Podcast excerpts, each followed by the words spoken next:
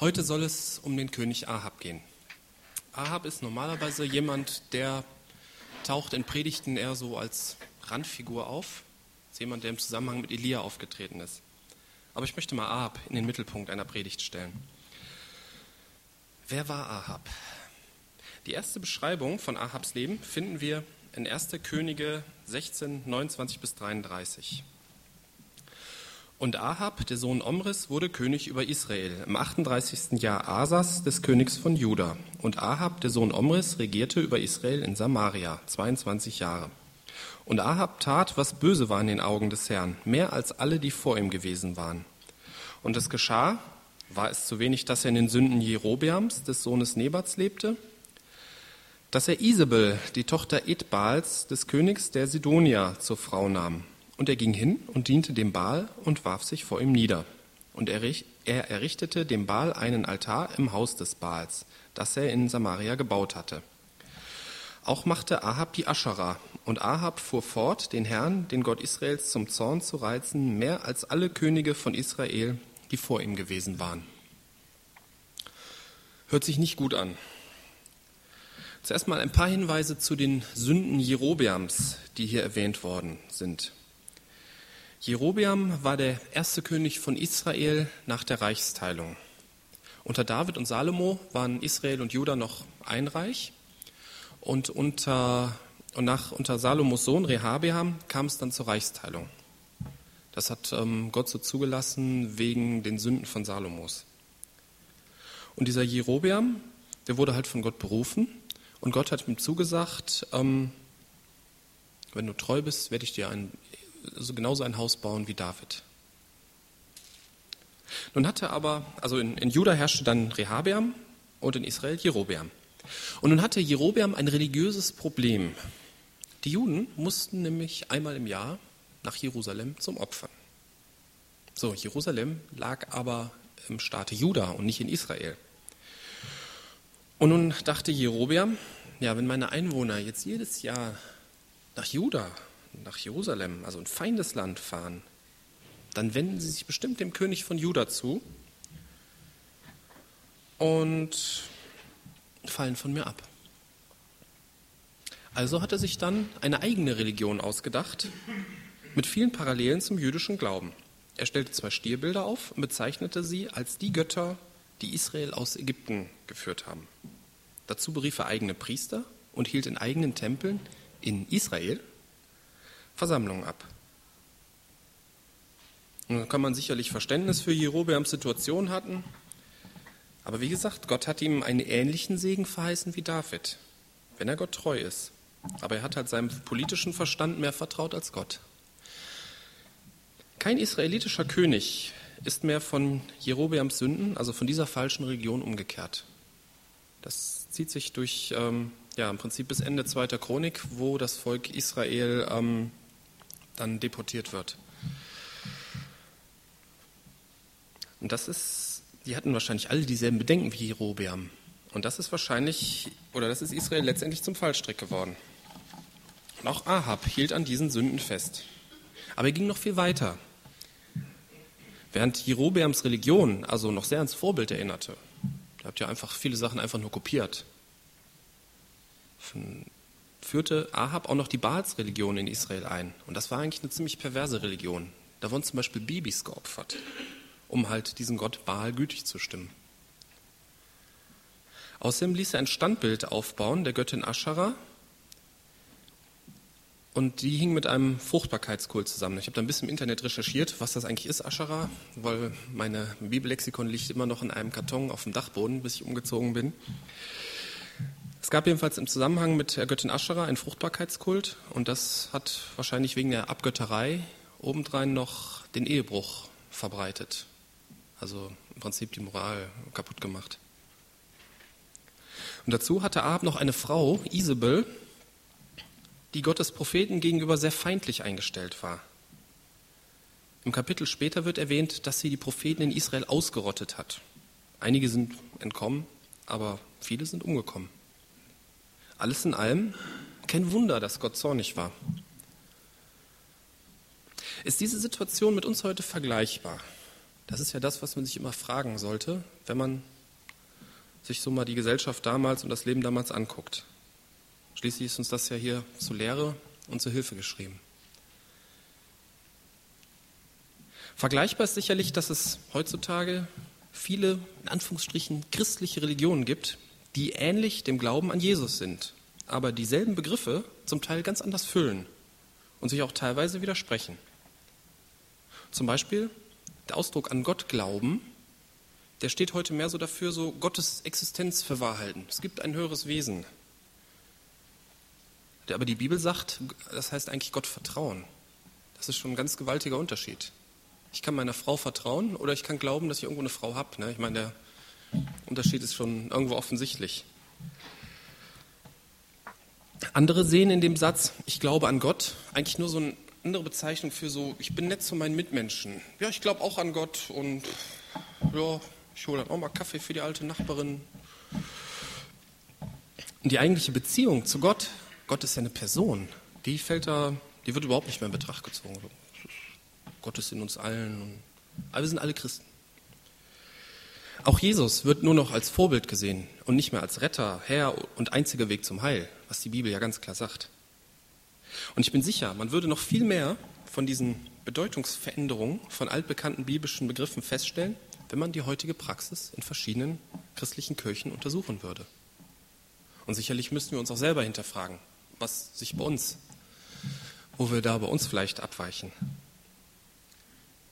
Im Gegensatz zu Ahab werden bei uns aber heute keine Kinder geopfert. Das ist schon mal gut. Allerdings finden wir in anderen Ländern heutzutage ähnliche Praktiken. Da sagt man zum Beispiel Jugendlichen oder Kindern, wenn du kämpfst und stirbst, dann kommst du ins Paradies. Und dann hat man willfährige kleine Kampfmaschinen. Das ist zum Beispiel ganz massiv während des Iran-Iran-Kriegs auf Seiten des Iran passiert. Da hat dann der Khomeini hat dann massig Kindersoldaten losgeschickt. Kinder für religiöse und politische Interessen geopfert. Und auch in vielen Guerillakriegen heutzutage ist das so. Das ist ja auch ein großes Problem, dass wenn dann der Krieg vorbei ist, dann hat man einen Haufen Kinder, die sind dann vielleicht zehn oder so, die haben nur das Tragen einer Waffe und das Töten gelernt. Was macht man mit denen? Die sind natürlich kaputt.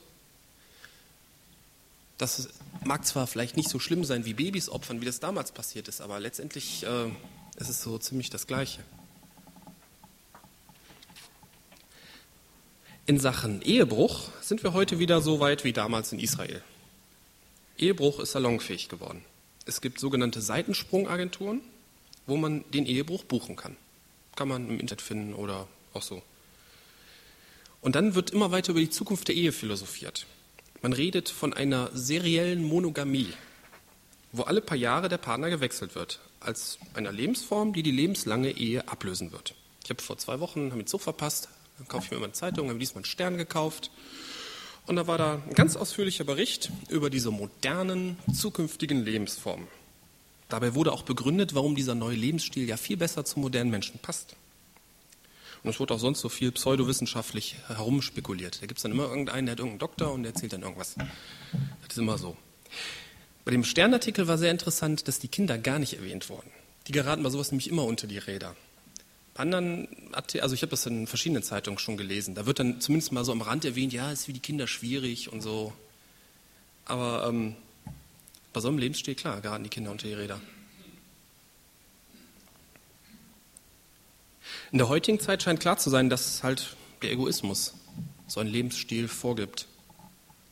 Doch, ja. Aber was für Motive hatte Ahab? Warum hat er sich so verhalten? Man kann diese Frage gar nicht so einfach beantworten.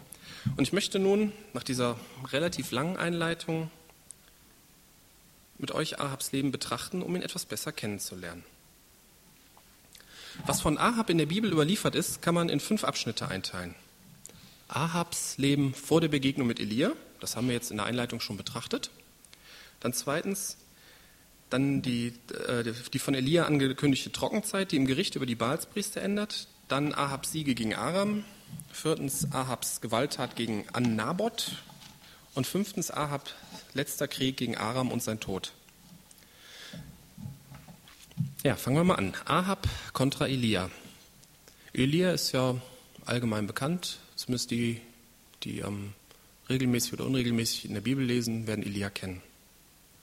Und das erste Auftreten von Elia in der Bibel beginnt in 1. Könige 17, Vers 1.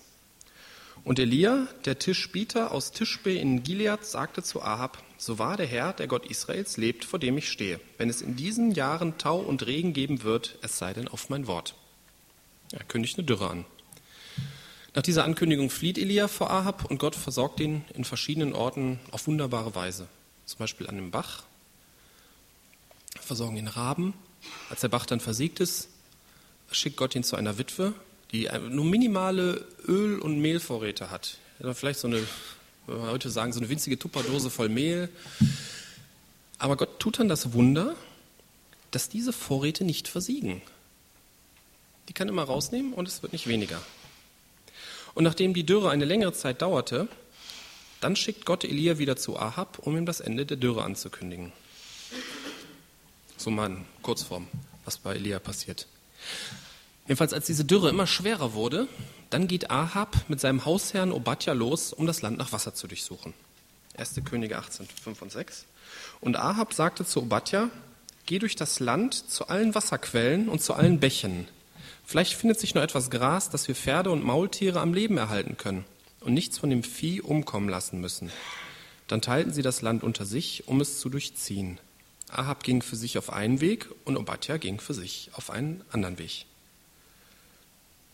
Ähm, dieser kurze Abschnitt sagt sehr viel über das Leben Ahabs aus. Als König sollte man doch eigentlich meinen, so müsste man eine umfangreiche Polizei, Armee, Geheimdienst und so weiter haben. Und da könnte doch das Land durchkämmen, ne? General da sucht da nach Wasser, General B sucht da nach Wasser. Aber er hat anscheinend nur einen, auf den er sich verlassen kann. Obadja, der für den königlichen Haushalt verantwortlich war, also im Prinzip so eine Art Hausmeister. Vielleicht hat er noch äh, etwas übergeordnete Funktion. Das scheint häufig vorzukommen, dass Leute, die ein im Gottes Sinne falsches Leben führen, nur noch wenigen vertrauen können. Das ist eine ganz besondere Art der Vereinsamung. Man hat viele Cocktail-Freundschaften, aber nur ganz wenig Vertraute. Bei Ahab war es nur noch einer, obwohl er als König doch sicherlich viele Leute kannte, die in seiner Nähe sein wollen, wollten. Ne, wer prominent ist, da, das ist wie Licht und, und Motten so ungefähr. Da kommen die Leute hin und aber nur ein Vertrauter. Dieser Obadja, das war ein ganz interessanter Typ. Der wirkt einerseits äußerst ängstlich.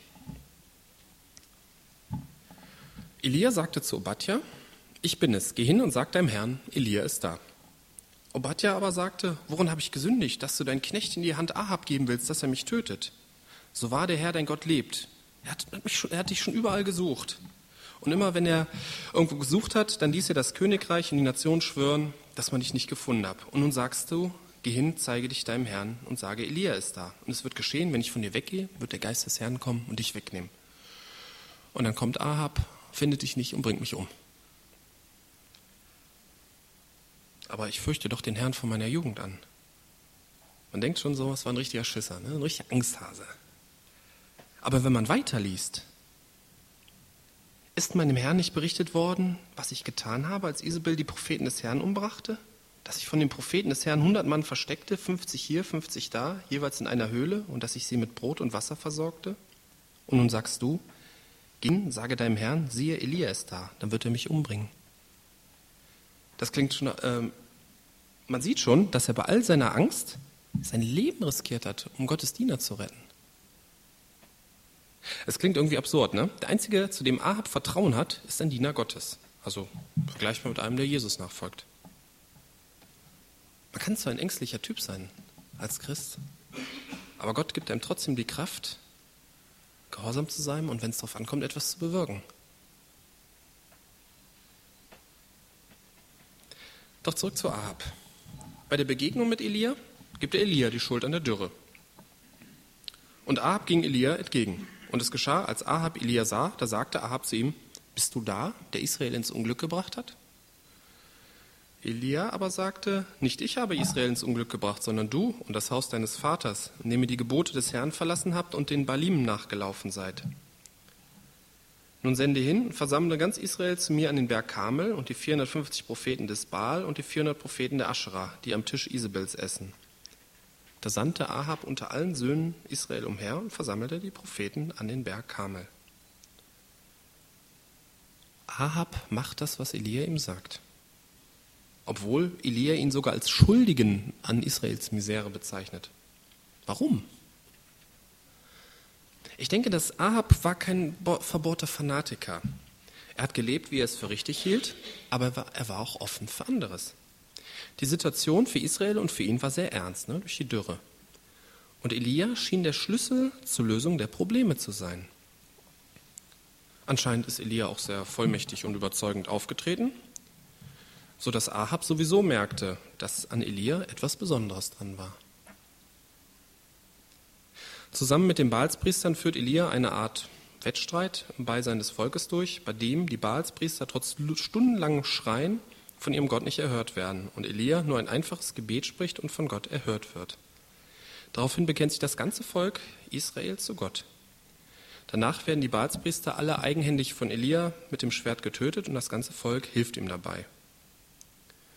Dieses Vorgehen gegenüber den Baalspriestern, das, also so auf, auf unsere heutige Sicht wirkt das eher kriminell als irgendwie gerecht.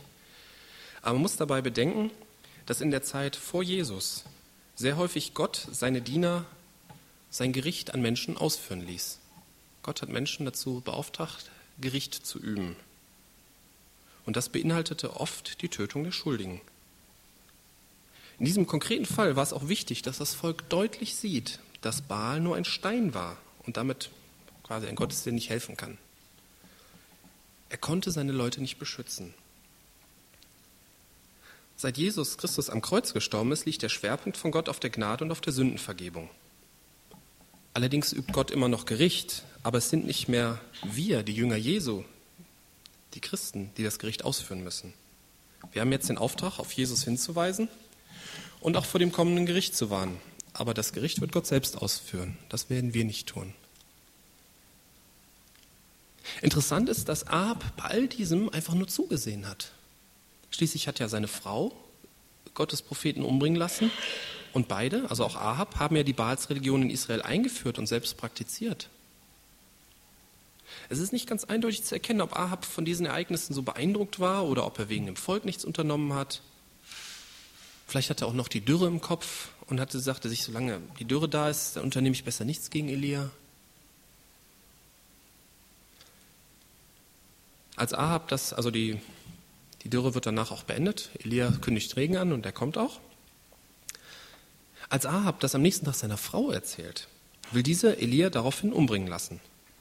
Elia flieht in die Wüste und wird von Gott versorgt und mit neuen Aufträgen betraut. Auch hier unternimmt Ahab anscheinend nichts. Er lässt seine Frau gewähren. Es ist schwer, Ahabs Beweggründe einzuschätzen. Vielleicht hat er nur Angst vor seiner Frau, aber ich glaube eher, dass er ein kluger Mann war und modern gedacht hat. Mal sehen, wie sich das mit Gott so entwickelt. Er hatte ja Gottes Macht gesehen und fand es sicherlich interessant. Vielleicht dachte er auch, dass er mal selbst von Gottes Hilfe profitieren konnte. Schauen wir mal. Hm? Der nächste in der Bibel überlieferte Abschnitt über Ahab sind seine Kriege gegen Aram.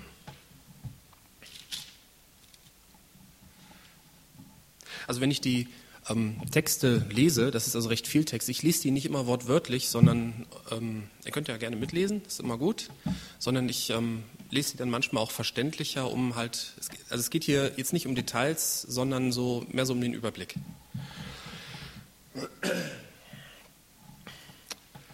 1. Könige 20, 1 bis 12. Und Ben-Hadad, der König von Aram, versammelte seine ganze Heeresmacht. 32 Könige waren mit ihm und Pferd und Wagen. Und er zog herauf, belagerte Samaria und kämpfte gegen es.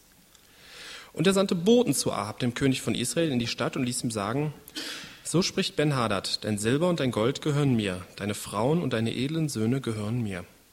Da antwortete der König von Israel und sagte, nach deinem Wort, mein Herr und König, dein bin ich mit allem, was mir gehört. Und die Boten kamen zurück und sagten, so spricht Ben-Hadad, jawohl, ich habe zu dir gesandt und gesagt, dein Silber und dein Gold und deine Frauen und deine Söhne sollst du mir geben.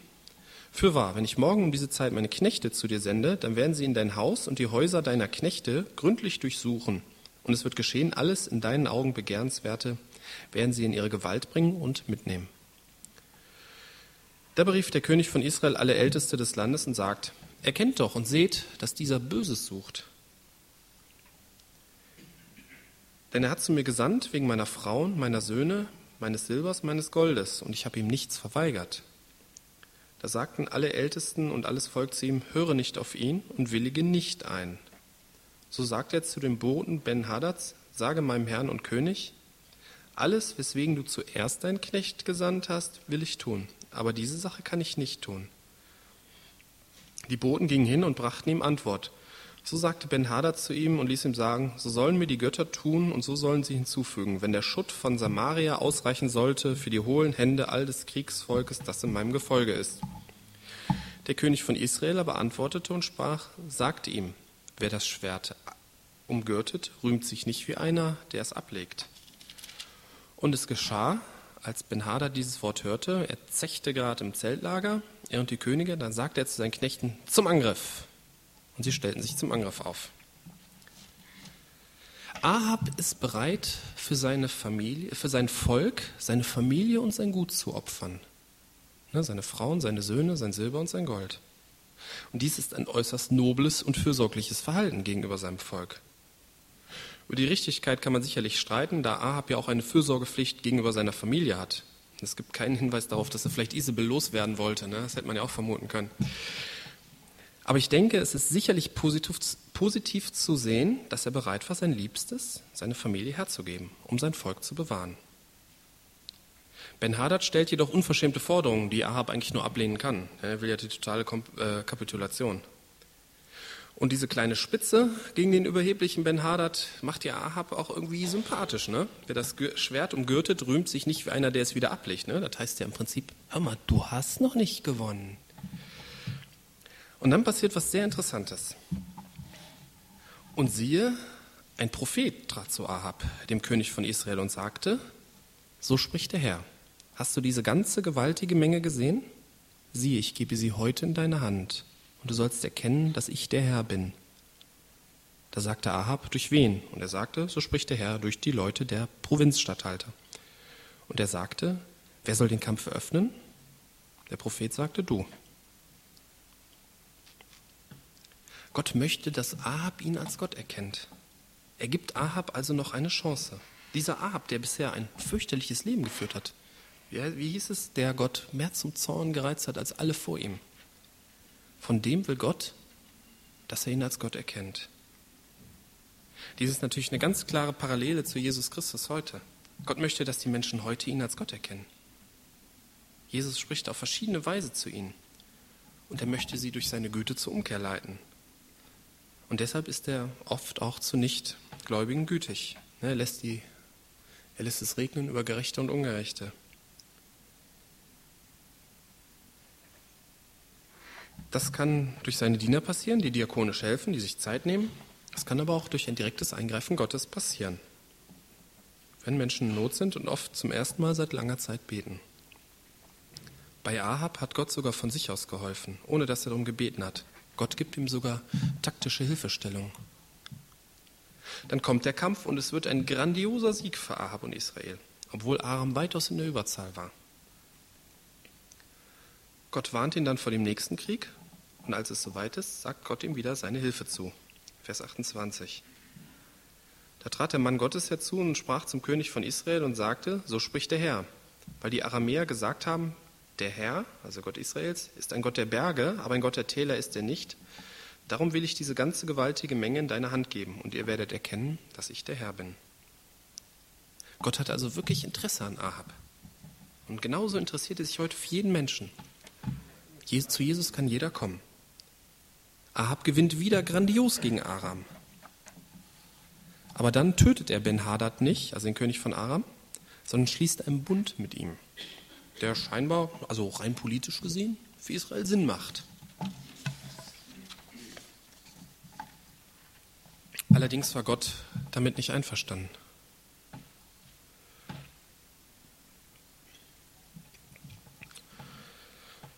Und ein Prophet sprach zu Ahab, so spricht der Herr, weil du den Mann, auf dem mein Bann lag, aus der Hand gelassen hast, soll dein Leben für sein Leben einstehen und dein Volk für sein Volk.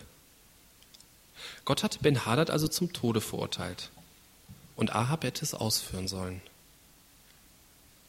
Es war für Ahab keine unüberwindliche Aufgabe. Das Urteil hätte er, ja, als Kriegsherr war er eigentlich das Töten gewohnt, locker vollstrecken können. Aber er war ungehorsam. Er vertraute mehr seinem politischen Verstand. Ahab war von Gottes Spruch auch nicht begeistert. Nachkommt, da ging der König von Israel weg in sein Haus, missmutig und wütend, und kam nach Samaria. Auch hier ist wieder eine ganz klare Parallele zu modernen Menschen heute. Gottes Hilfe erfahren, das ist okay. Man ist ja auch offen für Neues. Aber sobald es um Gehorsam geht, darum auf Gott zu hören, da wird er missmutig und wütend. Ich lasse mir doch nichts sagen. Ich weiß schon, was gut für mich ist. Ich kenne mich aus. Ahab war politisch erfahren. Seiner Ansicht nach war der Bund mit Aram klug. Und dann noch eine Gerichtsbotschaft. Das verträgt der moderne Mensch überhaupt nicht. Was passiert mit mir, wenn ich nicht zu Jesus komme? Du willst, du spinnst ja, du willst mich wohl unter Druck setzen.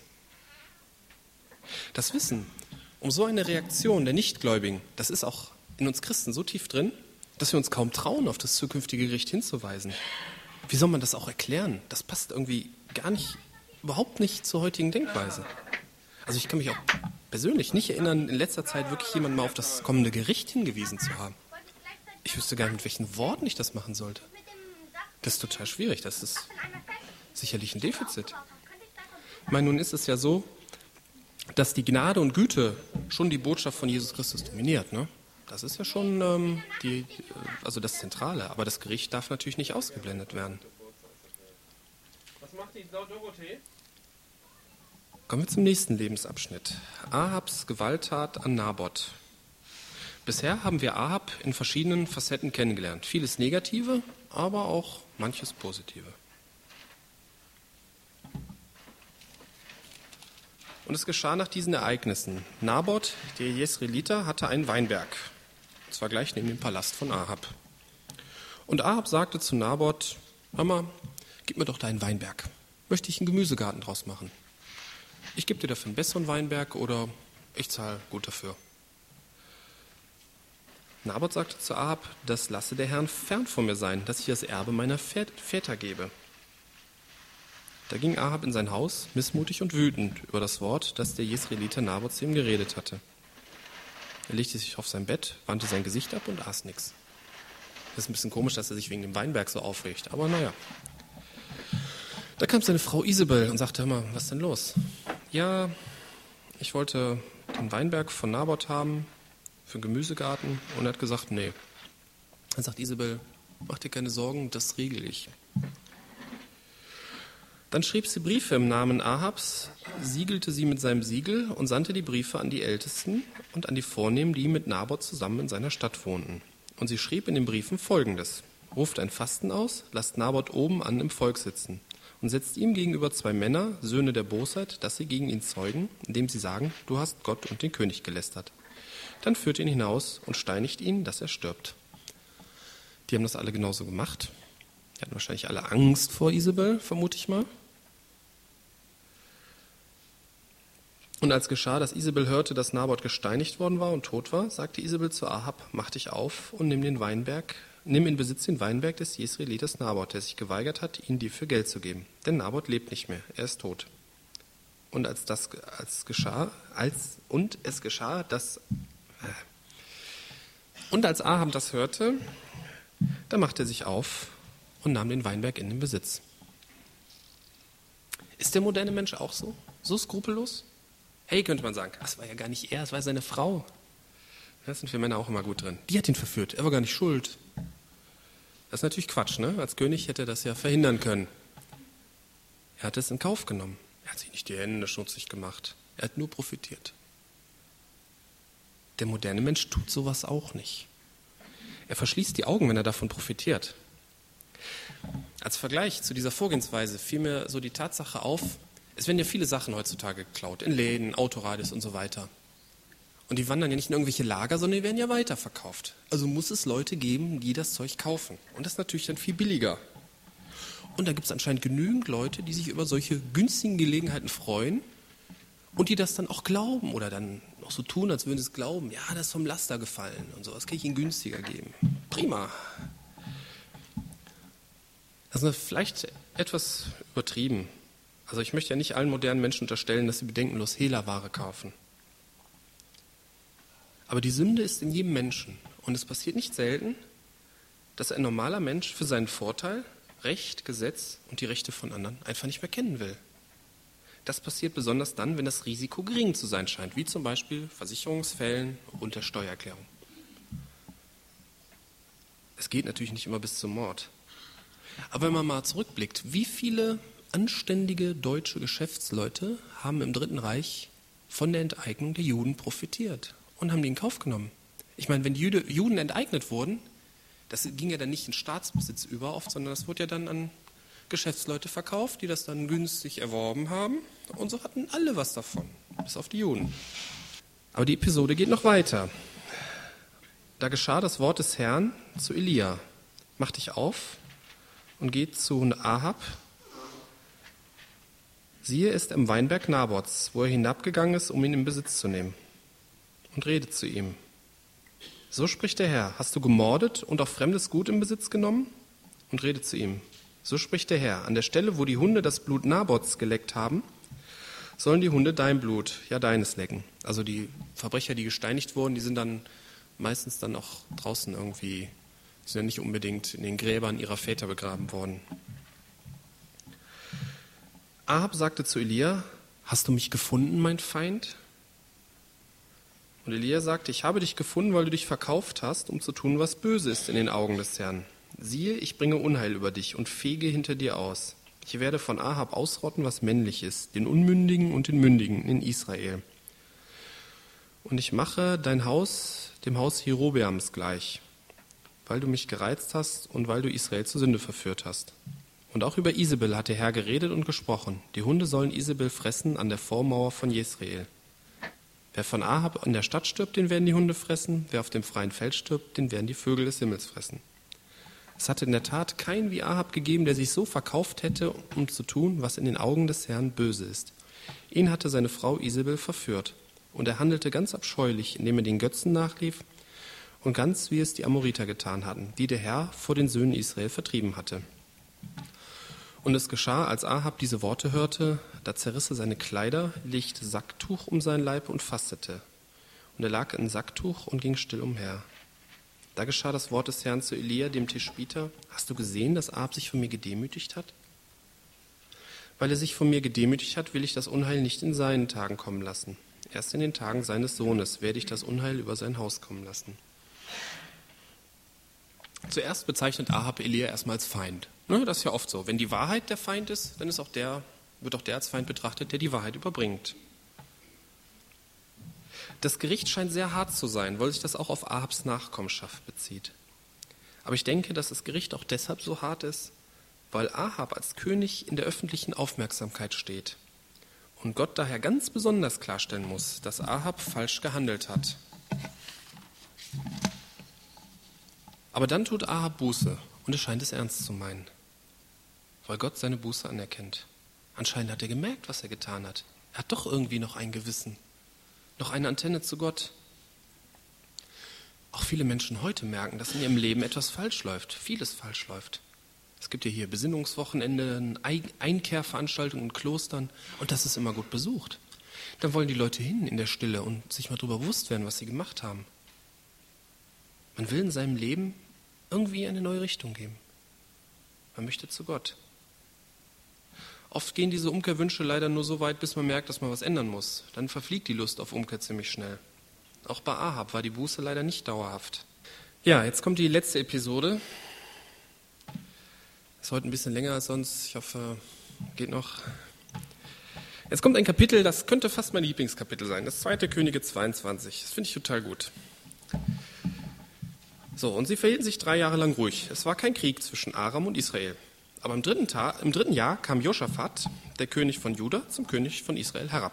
Und der König von Israel, also Ahab, sagte zu seinen Dienern, habt ihr nicht erkannt, dass Ramoth in Gilead uns gehört? Und wir bleiben still, anstatt es der Hand des Königs von Aram zu entreißen. Und er sagte zu Josaphat, willst du mit mir nach Ramoth in Gilead ziehen, in den Kampf ziehen? Da sagte Josaphat zum König von Israel, ich bin wie du, mein Volk ist wie dein Volk, meine Pferde sind wie deine Pferde. Josaphat, der König von Juda, verbündet sich mit Ahab. Josaphat war im Gegensatz zu Ahab ein wirklich gläubiger Mann, der Gott treu war. Und es wird später in der Bibel, in 2. Chroniker 19, Vers 2, wird klargestellt, dass Josaphat mit diesem Bündnis falsch gehandelt hat. Er hätte sich nicht mit Ahab verbünden sollen. Ich möchte jetzt auf diese Frage, das drängt sich natürlich, Vergleich mit Ökumene, drängt sich irgendwo auf, aber da möchte ich jetzt nicht näher drauf eingehen. Nur mal kurz erwähnen. Und Josaphat sagte zum König von Israel, befrage doch heute das Wort des Herrn. Da versammelte der König von Israel immer 400 Propheten hat. Seine Frau hat früher alle Propheten umgebracht. Beide haben den Baalsdienst, ähm, sind dem Baalsdienst nachgegangen. Auf einmal hatte 400 Propheten, die für ihn den, das Wort des Herrn befragen. Anscheinend hat sich in den vergangenen drei Jahren doch einiges geändert. Er befragt keine Baalspriester mehr. Er hat jetzt Propheten des Herrn. Höchstwahrscheinlich sind auch welche von denen dabei, die Obadja damals gerettet hat. Und sie sagen ihm den, Dienst, den, den Sieg voraus, wie in den letzten Kriegen auch. Ist doch prima, ne? Aber komischerweise misstraut der Gottesmann Josaphat diesen 400 Propheten und fragt nach weiteren.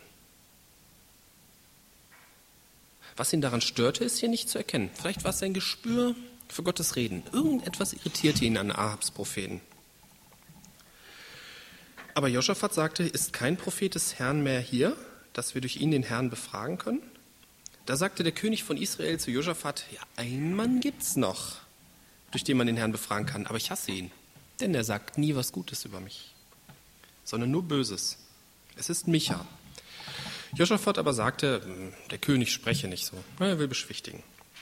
Da rief der König von Israel einen Hofbeamten und sagte, hole schnell Micha, den Sohn des Jimla. Und der König von Israel und Josaphat, der König von Juda, saßen jeder auf seinem Thron, bekleidet mit königlichen Gewändern, auf einem freien Platz am Toreingang von Samaria. Und alle Propheten weissagten vor ihnen. Und Zedekia, der Sohn des Kenaa, machte sich eiserne Hörner und sagte, so spricht der Herr, mit denen wirst du die Aramäer niederstoßen, bis du sie vernichtet hast. Ebenso weissagten alle Propheten, indem sie sagten, zieh hinauf nach Ramoth in Gilead und führe Israel zum Sieg. Der Herr wird es in die Hand des Königs geben. Der Bote, der hingegangen war, Micha zu rufen, redete ihm zu, hör mal, guck mal, die sagen alle dasselbe, die sind sich alle einig. Das ist doch prima. Willst du jetzt wirklich den Störenfried spielen und was anderes sagen? Lass doch dein Wort sein wie das Wort eines von ihnen. Ist ja auch doof, wenn immer so ein Querkopf dabei ist, ne, der was anderes sagt. Micha aber sagte, so wahr der Herr lebt, nur was der Herr mir sagen wird, das werde ich reden. Und als er zum König kam, sagte der König zu ihm, Micha, sollen wir nach Ramoth in Gilead in den Kampf ziehen oder sollen wir es lassen? Da sagte er zu ihm, zieh hinauf und führe Israel zum Sieg, denn der Herr wird es in die Hand des Königs geben. Super, ne? Auch eine positive Prophetie. Aber dann wird es kurios, ähm, weil der König sagt zu ihm, wie viel Mal muss ich dich beschwören, dass du im Namen des Herrn nicht zu mir redest als nur die Wahrheit? Micha sagt was Positives und Ahab glaubt ihm nicht.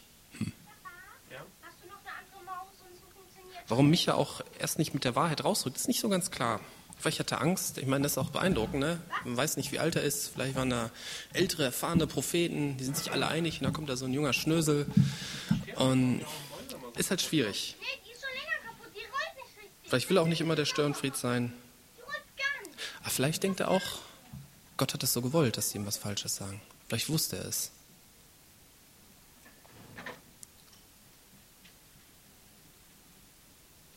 Und dann setzt Micha fort. Ich sah ganz Israel auf den Bergen zerstreut, wie Schafe, die keinen Hirten haben. Und der Herr sprach, diese haben keinen Herrn, sie sollen in Frieden zurückkehren in sein Haus. Da sagte Ahab zu Josaphat, ich wusste es. Habe ich dir nicht gesagt, er sagt nur Böses über mich? Und Micha sprach, darum höre das Wort des Herrn. Ich sah den Herrn auf seinem Thron sitzen und das ganze Heer des Himmels stand um ihn, zu seiner Rechten und zu seiner Linken. Und der Herr sprach, wer will Ahab betören, dass er hinaufzieht und bei Ramoth in Gilead fällt?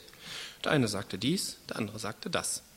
Da trat der Geist hervor und stellte sich vor den Herrn und sagte, ich will ihn betören. Und der Herr sprach zu ihm, womit? Da sagte er, ich will ausgehen und will ein Lügengeist sein im Munde aller seiner Propheten. Und Gott sprach, du sollst ihn betören und wirst es auch können. Geh aus und mach es so. Und nun siehe, der Herr hat einen Lügengeist in den Mund all dieser deiner Propheten gegeben, denn der Herr hat Unheil über dich geredet. Da trat Zedekia heran und schlug Micha auf die Backe und sprach, auf welchem Weg ist denn der Geist des Herrn von mir gewichen, um mit dir zu reden? Micha sagte, siehe, du wirst es an jenem Tag sehen, wenn du von Zimmer zu Zimmer flüchtest, um dich zu verstecken. Da sagte der König von Israel, nimm Micha und führe ihn zurück zu Amon, dem Obersten der Stadt, und zu Joasch, dem Sohn des Königs, und sage, so spricht der König, setzt diesen ins Gefängnis und speist ihn mit dem Brot der Bedrängnis und Wasser der Bedrängnis, bis ich in Frieden zurückkomme. Micha aber sagte, wenn du je in Frieden zurückkehrst, dann hat der Herr nicht durch mich geredet. Und er sprach, hört es, ihr Völker, alle. Offensichtlich glaubt keiner dem Micha. Die sind nämlich nachher wirklich in den Krieg gezogen. Die anderen Propheten, die spielen hier eine ziemlich dubiose Rolle. Wieso ist es möglich, dass sie von einem Lügengeist gebraucht werden können? Sie scheinen eher dem König als Gott treu zu sein. Wir haben hier eine interessante Parallele zum, von Ahab zum modernen Menschen. Okay, das mit Gott ist gut. Ich interessiere mich dafür, gehe mal öfter hin und mache mein Leben etwas christlicher. Ne? Ahab gab sich mit dem Propheten auch so ein christliches Outfit. Aber der Herr über sein Leben blieb er selber. Und genauso kann sich heutzutage bei einem Menschen, der sich für Jesus interessiert, äußerlich einiges ändern. Aber wenn Jesus nicht der Herr über das Leben wird, dann wird sich nicht wirklich etwas ändern. Gott hat über Ahab gesagt, dass er seine Aufgabe nicht ordentlich wahrnimmt. Ne, Israel ist zerstreut wie Schafe ohne den Herrn, wie Schafe ohne Hirten. Dann nützt ihm auch sein frommes Outfit, seine 400 Propheten nicht. Ebenso kann man heute nicht leben, wie es Gott gefällt, wenn man nicht Jesus sein Leben gibt. Es wirkt auf, auf manche Menschen vielleicht zu so wirken, aber es kann Gott nicht gefallen. Es ist letztendlich umsonst gelebt. Das Ende von Ahab. Und der König von Israel und Josaphat, der König von Juda, zogen hinauf nach Ramoth und Gilead. Und der König von Israel sagt zu Josaphat, ich will mich verkleiden und in den Kampf ziehen. Du aber behalte deine königlichen Kleider an. So verkleidete sich Ahab und zog in den Kampf. Der König von Aram aber hatte seinen 32 Wagenführern befohlen, ihr sollt weder gegen einen geringen noch gegen einen großen kämpfen, sondern allein gegen den König von Israel. Und das geschah, als die Wagenführer Josaphat sahen, sagten sich, das ist bestimmt der König von Israel. Und sie lenkten ihr Wagen auf ihn zu, um ihn anzugreifen. Da schrie Josaphat um Hilfe. Und es geschah, als die Wagenführer sagen, dass er nicht der König von Israel war, da wandten sie sich von ihm ab. Und ein Mann spannte den Bogen auf Geratewohl und traf den König von Israel zwischen die Tragbänder seines Panzers. Da sagte er zu seinem Wagenlenker, wende um, bring mich aus der Schlacht hinaus, denn ich bin schwer verwundet. Und der Kampf wurde heftig an jedem Tag. Und der König hielt sich angesichts der Aramäer im Wagen noch aufrecht, und am Abend starb er, und das Blut der Wunde floss in das Innere des Wagens. Am Untergang der Sonne erging der laute Ruf durchs Lager, jeder Mann in seine Stadt, jeder Mann in sein Land. So starb der König und kam nach Samaria. Und man begrub den König in Samaria. Und als man den Wagen am Teich von Samaria, wo die Huren sich wuschen, abspülten, da leckten die Hunde sein Blut und die Huren badeten darin, nach dem Wort des Herrn, das er geredet hatte. Er probiert noch einen letzten Trick. Er war ja schlau. Aber es nützt ihm nichts. Und er kämpft tapfer, aber vergebens. Was ziehen wir für eine Bilanz aus dem Leben Ahabs? Er führte ein Leben, das Gott ein Gräuel war. Aber Gott gab ihm trotzdem Chancen. Und Ahab hatte Begegnungen mit Gott. Er war in gewisser Weise offen für Gott. Und manchmal deuteten sich auch Lichtblicke in seinem Leben an. Er gab an einem Punkt Gott sogar recht und bekannte seine Schuld. Aber er kehrte in seinem Leben nie richtig zu Gott um. Und deshalb war alles nur halbe Sache und letztendlich vergebens. Sein Leben hat sich nur äußerlich verändert. Ich hatte schon oft mit Leuten zu tun, die offen für Jesus waren. Sie kamen eine Zeit lang, waren interessiert, vielleicht sogar begeistert, merkten auch irgendwie, dass da etwas dran ist an der Sache mit Jesus. Wir sind dann selbst auch oft begeistert, wenn wir mit solchen offenen Leuten zu tun haben. Aber alles steht und fällt mit der Frage, ob Jesus als Herr angenommen wird. Wenn die Offenheit nicht daran führt, dann ist sie vergebens. Gott hat Ab mit schweren, teilweise mit schweren Ereignissen konfrontiert, ne? zum Beispiel mit der Dürre um ihn ins Nachdenken zu bringen und Ahab auch Zeuge großer Ereignisse. Aber Gott wollte, dass Ahab ihn kennenlernt. In seiner Güte hat er Ahab seine Hilfe erfahren lassen. Und Jesus möchte auch heute durch seine Güte Menschen zu sich rufen. Beten wir dafür, dass sich Menschen öffnen und nicht wie Ahab auf halber Strecke stehen bleiben. Nur unter Jesu Herrschaft bekommt ein Mensch Sündenvergebung, neues Leben und Frieden. Amen.